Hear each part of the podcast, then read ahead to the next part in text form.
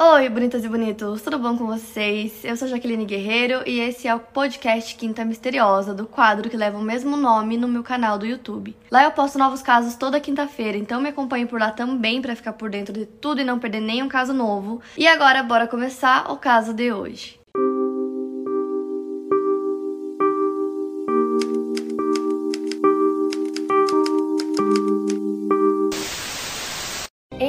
Winehouse nasceu no dia 14 de setembro de 1983 em Enfield, norte de Londres. O seu pai, Mitchell Winehouse, trabalhava como instalador de painéis e posteriormente começou a trabalhar como motorista de táxi. Ele também era um cantor amador. A sua mãe, Janice, era farmacêutica. E durante sua infância, a Amy sempre contou que o pai dela não era muito presente, ele trabalhava muito. Então ela dizia que em vários momentos assim ele não estava em casa, em coisas do dia a dia mesmo, que ela sentia falta do pai, ele nunca estava lá. A mãe dela era bem boazinha, bem calma, então a Amy dizia que conseguia se safar de absolutamente tudo com ela, porque ela nunca sabia brigar, nunca colocava ela de castigo nem nada, então ela sempre se safava de qualquer coisa. Descendente de judeus, a Amy tinha um irmão mais velho chamado Alex Winehouse, que nasceu em 79, e ela foi educada na escola Side Primary School, onde ela se matriculou em aulas de balé. Desde criança, a Amy costumava ouvir músicos de jazz como Frank Sinatra, Dinah Washington, e Ella Fitzgerald, que foram fortes influências em suas primeiras composições. Em 1983, o pai da Amy começou um caso amoroso com uma colega de trabalho, o que eles sempre souberam, então a Amy sabia, o irmão dela também, a mãe, eles sempre souberam desse caso que ele tinha. O pai da Amy pediu o divórcio só em 92. Então a Amy e seu irmão ficaram sob custódia da mãe e cresceram em Southgate. Em 1996, o pai da Amy se casa com essa mulher. E aos 9 anos de idade, ela foi incentivada pela sua avó Cynthia a se matricular em uma escola de artes e aos 10 anos de idade ela começou a sua primeira banda de rap amadora, chamada Sweet and Sour. E foi também mais ou menos nessa época ali, com 9, 10 anos, que a Amy começou a mudar, né? Logo depois do divórcio dos pais. Ela era uma menina muito sorridente, muito calma, muito doce, mas ela começou a mudar. É, depois do divórcio, ela começou a sentir que ela podia fazer tudo, então ela podia usar o que ela quisesse, qual roupa ela quisesse, podia se maquiar, podia falar palavrão, fazer basicamente o que ela quisesse. Então, aos 13 anos, ela conseguiu uma bolsa de estudos e começou a frequentar o colégio Sylvia Young Theatre School, mas um ano depois ela foi expulsa por indisciplina. Aos 14 anos, ela muda de escola e ela começa a namorar, então a mãe dela chegava do trabalho e ela estava em casa com o namorado. E nessa mesma idade, Amy começou a compor suas primeiras músicas e a fazer suas primeiras apresentações em pequenos clubes de jazz em Londres. Na adolescência, Amy também participou de uma série de TV de comédia chamada The Fast Show na TV britânica. Então, em 2002, a Amy tinha 19 anos de idade e um amigo dela tinha alguns contatos com uma gravadora e ele perguntou se ela queria ir até lá e gravar algumas músicas para que ela pudesse apresentar essas músicas para as gravadoras e tentar um contrato. Então, ela começa a compor várias músicas sobre experiências pessoais, grava algumas delas e consegue assinar um contrato com a gravadora Island Records. E aí, com o dinheiro que ela ganhou da gravadora no contrato, a Amy compra o seu primeiro apartamento e vai morar com sua amiga Juliette Ashby. E ela dizia que queria morar sozinha desde que ela tinha 13 anos anos de idade, adorava ter liberdade na sua própria casa para poder compor músicas o dia todo, que ela e sua amiga se divertiam muito juntas, uma cuidando da outra, e que também ela podia fumar maconha sempre que ela quisesse. Então ali ela começa a compor as músicas para o seu primeiro álbum, e aí me disse que não gostava das músicas que estavam tocando na rádio na época, que ela não se identificava com nada, não conseguia ouvir nenhuma daquelas músicas, o que fazia ela querer ainda mais compor alguma coisa diferente, e não que as gravadoras queriam que todas as cantoras cantassem, que fossem todas iguais, porque era o que estava fazendo sucesso. E um fato interessante também é que a Amy falava que ela não achava que ela ia ser uma cantora famosa, não saberia lidar com a fama, que ela achava que se ela fosse famosa ela ficaria louca. Fora que ela também disse que sempre amou cantar, sempre amou tocar guitarra, mas ela nunca imaginou que ela fosse seguir essa carreira. Em 2003, ela lança seu primeiro álbum intitulado Frank. Então, nessa época, a Amy começou a se apresentar em bares e clubes para públicos pequenos a médios e ela amava. Com o single Stronger Than Me, a Amy ganha o prêmio de melhor música contemporânea no Ivor Novello Awards. Então, aos poucos, ela começa a fazer sucesso, seu jeito sarcástico e até engraçado de ser e de responder às entrevistas chamava atenção, assim como o estilo dela e as suas músicas que eram totalmente diferentes do que estava tocando na rádio. Então, ali pouco a pouco, pouco ela começava a ficar conhecida pelo público, pela mídia, até que em janeiro de 2005 a Amy para de trabalhar, porque ela deveria começar a compor ali as suas próximas canções para seu segundo álbum, mas ela dizia que não estava se sentindo inspirada, que estava muito difícil compor, que não tinha nada que ela pudesse se jogar de cabeça para conseguir escrever. Então, ao invés de estar em casa ou no estúdio compondo as músicas para o próximo álbum, a Amy ficava indo em festas, em bares ela bebia muito, festava muito com os amigos dela, tinha que ser levada carregada embora. E no mesmo ano, em um bar, a Amy conhece Blake Fielder. Na época que eles se conheceram, a Amy estava num relacionamento, o Blake estava em outro relacionamento, mas ali eles começaram a se relacionar mesmo assim e começar um namoro muito turbulento. E sempre que perguntavam para ela nessa época se ela estava compondo, ela dizia que ela não estava conseguindo escrever nada bom, mas que ela estava sim é, em busca do novo álbum, tentando compor as novas músicas. E nessa altura o Blake já estava bem presente na vida dela, ela não queria ir a lugar nenhum sem ele, então eles eram vistos juntos o tempo todo, eram inseparáveis, onde a Amy ia, o Blake tinha que estar junto. E os dois tiveram infâncias complicadas com os pais, então eles se identificavam muito um com o outro. E apesar dos dois terem ficado juntos logo depois que se conheceram, não durou muito, logo o Blake quis voltar com a namorada dele e aí ele acabou deixando a Amy. E aí ele mandava algumas mensagens para ela e a amiga conta que ela ficou muito obcecada em cima dessas mensagens, que ela não conseguia entender, que ela ficou extremamente obcecada pelo relacionamento deles que tinha terminado e ela não conseguia pensar em outra coisa. E aí ela acabou dormindo com um dos amigos do Blake. E depois que isso aconteceu, a Amy meio que soube que seria muito difícil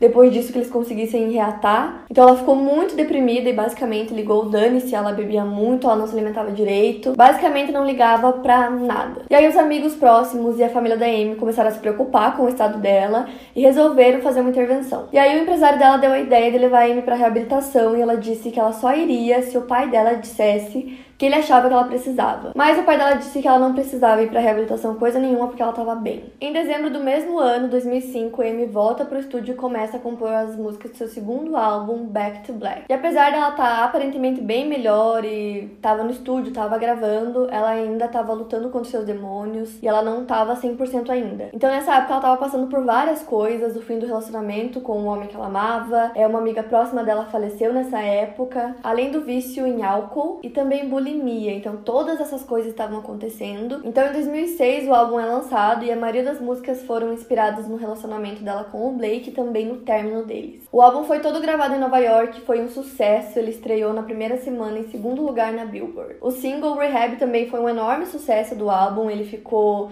na Hot 100 por muitas semanas. Então no ano seguinte ela ganhou o prêmio Brit Awards por melhor artista solo, colocando Amy como uma das maiores artistas do ano. Ela atingiu um patamar muito mais alto alto, ela agora era uma estrela que era perseguida por paparazzis diariamente, tampava várias capas de revistas e estava virando um enorme sucesso. E mais ou menos nessa época ela começou um romance com o cantor Alex Clare, porém ela e o Blake acabaram reatando em abril de 2007. E depois do segundo álbum, a fama da Amy foi enorme, então todo mundo queria um pedacinho dela. E um mês após ela voltar com o Blake, os dois se casam em Miami no dia 18 de maio. Amy tinha 23 anos e o Blake 25. Então os dois voltam de viagem e vão morar juntos. E aí a Amy usa cocaína e crack pela primeira vez com o Blake. Ele já tinha usado antes, ela não. A Amy costumava beber muito e usar maconha, mas só. E aí com ele ela usou essas duas drogas pela primeira vez. E aí depois disso os dois se perderam completamente. E como a Amy já estava muito mais famosa, tinha paparazzi atrás dela o tempo todo.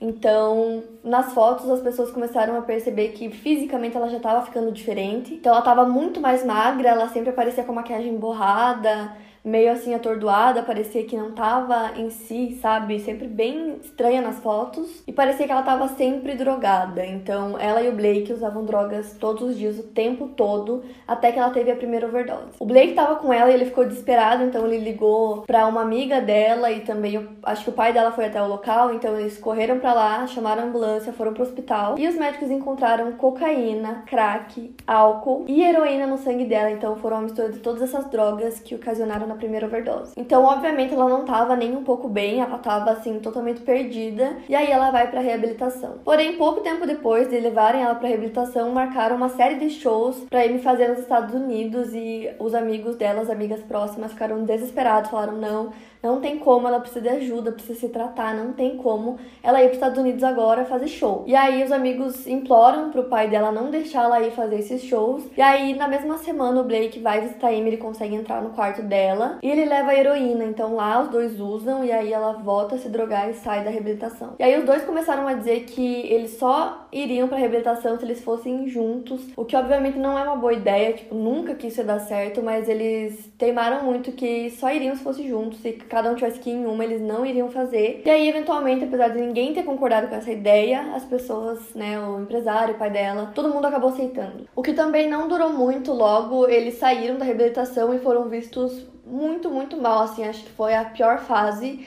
É, eles apareciam sempre tipo, sujos, com sangue, eles brigavam muito e sempre com a maquiagem borrada, parecia que os dois sempre estavam muito drogados. O relacionamento dos dois sempre foi, assim, muito extremo, então eles se destruíam juntos, e aí as pessoas meio que já não sabiam mais o que fazer, e ao mesmo tempo a impressão que dá é que ninguém intervia direito nisso, o que ia ficando cada vez pior e era visível isso para todos. E aí no dia 8 de novembro de 2007, o Blake foi preso sob acusação de ter agredido o James King, que era um proprietário de um bar em Londres. Então ele acabou pegando 27 anos de prisão por porte de arma, roubo e sobre essa acusação de agressão. Então logo que ele vai preso, a Amy volta para reabilitação e aí ela começa a melhorar. No ano seguinte, em 2008, ela ganha 5 Grammys, incluindo de álbum do ano.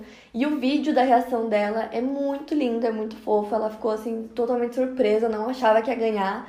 E eu amo esse vídeo, tem na internet, também tem no documentário dela, pra quem quiser assistir. E a verdade é que desde que a Amy começou a usar drogas mais pesadas pela primeira vez com o Blake, ela tentou várias vezes, ela sempre tentava sair das drogas, mas eventualmente ela sempre voltava. Então a Amy não estava bem fisicamente nem mentalmente, era uma coisa extremamente visível como ela tinha mudado. E mesmo assim, mesmo ela tentando melhorar e melhorando aos poucos, ela ainda não estava muito bem.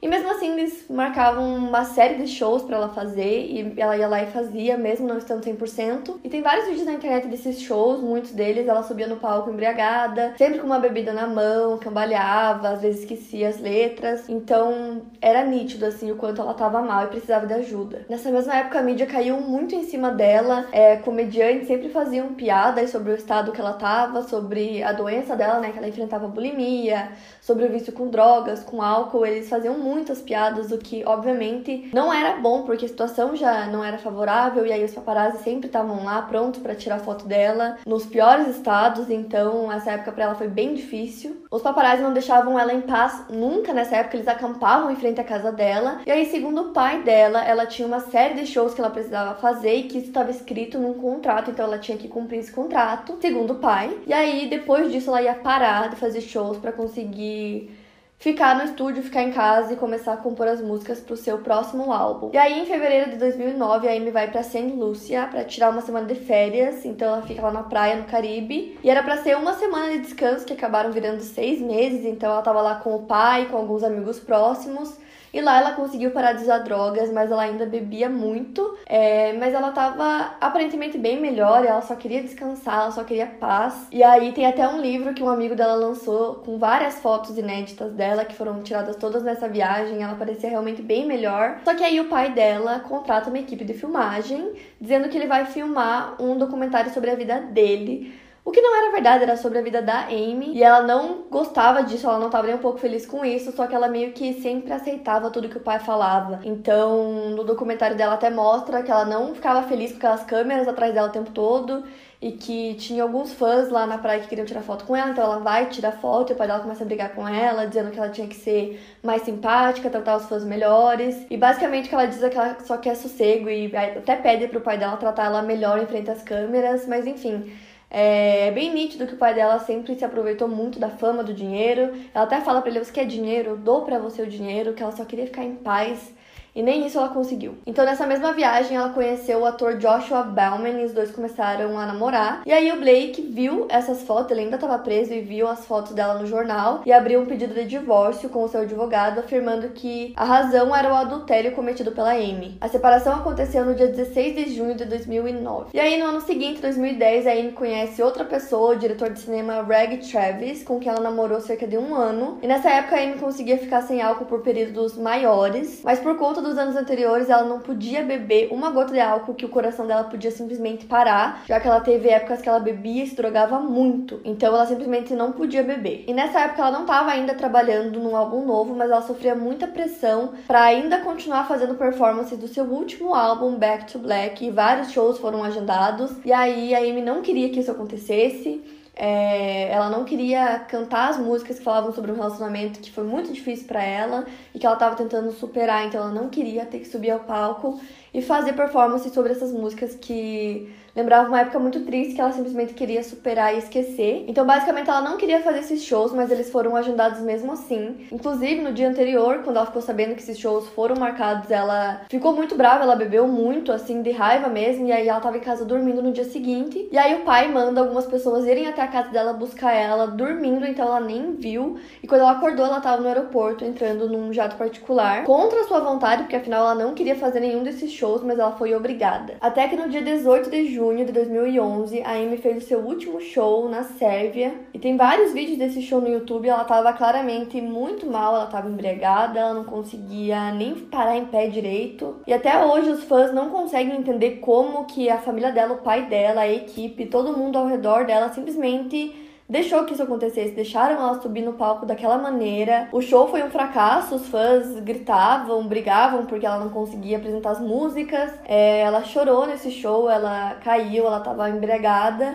E no fim ela jogou o microfone no chão e abandonou o palco. Segundo o pai dela, nesse dia, antes de subir no palco, ela teve uma crise de pânico muito forte e ela achou que a bebida poderia ajudar, o que não aconteceu e só piorou a situação. Ela tava três semanas é, sem beber e aí ela tinha bebido no dia anterior, que ela descobriu que ia ter que fazer os shows. Então ela tava muito mal mesmo, ela tava desesperada por ajuda. E a impressão que dá é que ninguém ligava bastante para fazer alguma coisa, porque ele, né, o pai dela obrigava ela a fazer todas essas coisas, os shows, as apresentações, ao invés de cuidar dela para que ela conseguisse melhorar para depois voltar a trabalhar e aí, depois desse desastre, a turnê foi cancelada. Então a Amy volta para casa e aí um amigo dela próximo ia se casar no final de semana. Ela liga para ele, fala que o show foi horrível, que foi cancelado tudo, mas que a boa notícia é que ela ia conseguir ir no casamento do amigo dela. Ela parecia estar muito feliz com isso. Queria ver os amigos, queria ver a família, ela simplesmente queria estar com eles. E aí o atual namorado dela tava junto com ela, ele conta que ela parecia muito animada, é, que ela tava se afastando das drogas e da bebida. E diariamente ela fazia exercícios, ela fazia yoga yoga, ela estava bem mais otimista e que ela estava sempre tranquila em sua casa. Ela passou um tempo com a mãe, fez visita de rotina ao médico, então ela parecia estar tá bem melhor. E aí, de acordo com a médica pessoal dela, a Amy estava sem beber desde o desastre, né, do seu último show. E no dia 22 de julho, na consulta, ela parecia bem calma e coerente, então ela parecia bem melhor. E aí, nesse mesmo dia, o segurança dela que estava com ela, Andrew Morris, disse que nesse dia à noite a Amy estava ouvindo música, assistindo TV em casa. Às duas horas da manhã ele viu ela de novo quando ela foi dormir. E às 10 da manhã ele viu ela também, quando encontrou ela pela manhã, ela ainda estava dormindo. E aí, por volta das três e pouco, ele encontra a Amy sem respirar e tinham três garrafas de vodka vazias no quarto da Amy. Por volta das 3h54 do dia 23 de julho de 2011, duas ambulâncias foram chamadas para casa da Amy em Camden, Londres, e pouco tempo depois as autoridades metropolitanas haviam confirmado a morte da cantora. Depois foi aberta uma investigação para tentar determinar a causa da morte da Amy, porém logo após a morte os resultados não foram conclusivos então foi feita uma análise toxicológica para poder determinar o que aconteceu. Então o patologista testou que a quantidade de álcool que foi encontrada no corpo da Amy estava cinco vezes acima do limite para dirigir, então era mais ou menos o equivalente a 12 drinks. Apenas no dia 26 de outubro do mesmo ano que os relatórios finais saíram indicando que a causa da morte dela foi do consumo excessivo de álcool após um período de abstinência que ela mantivera até o dia 22 do mesmo mês. Então, como ela estava um tempo sem beber por essa quantidade que ela ingeriu, o médico conta que isso afeta o sistema nervoso de forma que a pessoa pode simplesmente ir dormir e nunca mais acordar. A Amy tinha 27 anos de idade e ela acabou entrando para a lista onde vários outros artistas também faleceram com a mesma idade, que chamam de Clube dos 27. Se vocês quiserem, eu posso fazer um vídeo sobre isso. E muitos artistas como U2, Lady Gaga, Nicki Minaj, Bruno Mars, Rihanna, George Michael, Adele, Kelly Clarkson e Courtney Love fizeram tributos a Amy Winehouse. Diversos fãs também fizeram homenagens a ela, deixando cartas, fotos e várias outras coisas em frente à sua casa em Kingdom Town. E a morte dela também trouxe de volta seus materiais discográficos aos rankings ao redor do mundo. A cerimônia fúnebre aconteceu no dia 26 de julho de 2011, numa terça-feira, no cemitério Edbury, em Londres. A família e os amigos mais íntimos de Winehouse, além de algumas celebridades como Mark Ronson, Kelly Osbourne e Brian Adams, participaram da cerimônia, que seguiu os preceitos da religião judaica. O corpo da artista foi cremado e suas cinzas foram misturadas com as de sua avó Cynthia. E foi basicamente isso que aconteceu. Não tem muitas teorias é, fortes sobre a morte dela. O que se sabe é que não foi suicídio, a Amy não tentou se matar naquele dia, foi realmente um acidente. É, ela estava bem melhor, ela estava tentando se recuperar, ela estava tentando compor algumas músicas, inclusive ela conseguiu gravar algumas, acho que de duas a quatro músicas mais ou menos ela conseguiu gravar. Então ela estava tentando, né, melhorar, ficar bem para poder compor as suas canções para o terceiro álbum. Então, em nenhum momento ela tentou se suicidar, foi realmente um acidente. Mas como a gente pode ver, várias coisas contribuíram para não ajudar, né, que ela ficasse bem. Então, todos esses shows marcados quando ela não tava legal, que ela precisava estar tá se tratando, é, a mídia em cima dela, todo mundo querendo só se aproveitar da fama dela e nem um pouco preocupado em ajudar para que ela ficasse bem, o que é muito triste. Eu gostava muito, escuto as músicas até hoje, então é realmente muito triste porque ela era muito jovem, muito talentosa e com certeza iria escrever muitos álbuns bons, né? Para mais casos, siga meu podcast aqui no Spotify. Lembrando que os casos novos saem primeiro lá no meu canal do YouTube toda quinta-feira. Obrigada por ouvir, até o próximo caso.